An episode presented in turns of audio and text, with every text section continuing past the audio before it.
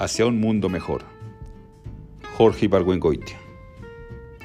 A mí me gustaría, me dijo una señora canadiense, tomar uno de esos trabajos en que le pagan a uno mil dólares al mes por arreglar los floreros y decirles a las criadas cómo poner la mesa.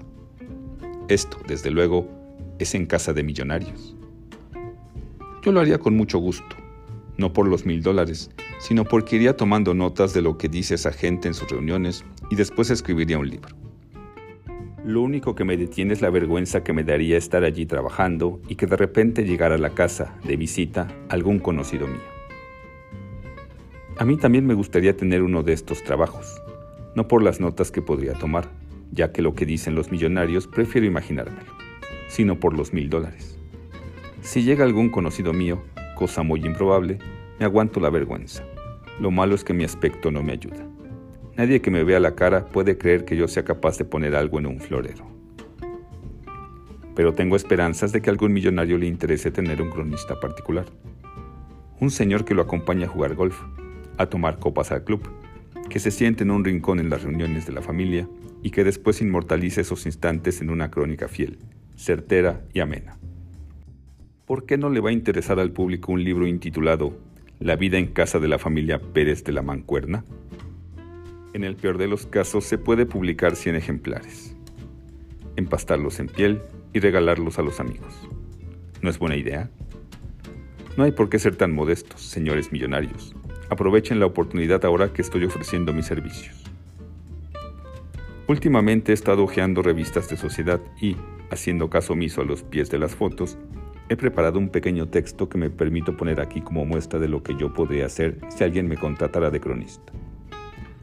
Claro que esto no es más que una pálida imagen de lo que sería el texto si yo hubiera estado presente, porque, después de todo, no he visto más que fotos. Supongamos que se trata de una boda vespertina y que después hay una recepción.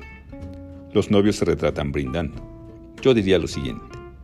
Con aire de triunfo, con la sonrisa en los labios, mirando al futuro con una confianza completamente injustificada, el novio le pasa el brazo por el talle a la novia, sin darse cuenta de que ella, con cara agria y ganas de que se acabe la fiesta, retira de sus labios la copa de champán contrabandeada y se prepara para decirle por primera vez al recién casado, no bebas tanto. Ahora supongamos que son dos que están firmando el acta del matrimonio civil. Yo diría, ni para firmar soltó el highball. La bella Ricarda Pérez de la Macana y Asturias, luciendo sus nuevas narices hechas en Houston y una lustrosa peluca rubia, firma el acta.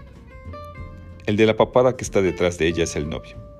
El adefesio que está en primer término es un tintero de Mason. Ahora supongamos que es una foto de tres mujeres jóvenes, argüendeando copa en mano.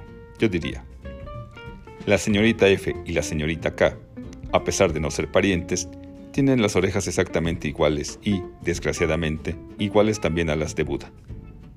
¿Cómo serán las del tercer personaje? ¿Las de la señorita que las tiene tapadas con la greña? ¿O no tendrá orejas?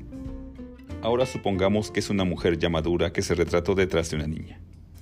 Yo diría, la atractiva contesa de Ripafrata, conocida en la intimidad como Conchita Meléndez, ha puesto las uñas carcomidas sobre el pescuezo de la inocente criatura que tiene enfrente, la que, ignorante del peligro que la acecha, mira confiada a la cámara y pela los dientes recién salidos. Creo que las revistas sociales están muy mal escritas son catálogos de nombres que a nadie le dicen nada. Los comentarios son pocos y generalmente desacertados. Dicen, por ejemplo, como la primavera de Botticelli, se apareció en plena sala de la familia T, la guapísima N. En vez de esto yo diría, la señorita N fue sorprendida en el momento en que estaba tratando, con muchos trabajos, de enredar el espagueti. Lo que está a su derecha no es un monstruo, sino una piñanona de plástico. Al fondo aparecen varios señores sumergidos en una conversación soporífica. En otra foto, en vez de poner ritmo, ritmo, como se le ocurrió al encargado de formar la página, yo pondría algo más sugerente. Tratando de vencer su natural timidez, varios jóvenes se congregaron en el salón de juegos y empezaron a moverse como Dios les dio a entender. La gorda que aparece a la derecha no está cayéndose, sino que así baila. Para describir la ropa también se necesita chispa. En vez de decir si alguien es una de las mujeres más elegantes de México, hay que decir que la señora N se presentó con un vestido inspirado en los que usan las mujeres que van a hacer cola a las 5 de la mañana para comprar leche subvencionada, las cuales, si amanecen de pijamas, se ponen encima un refajo y si amanecen de camisón, se ponen abajo blue jeans.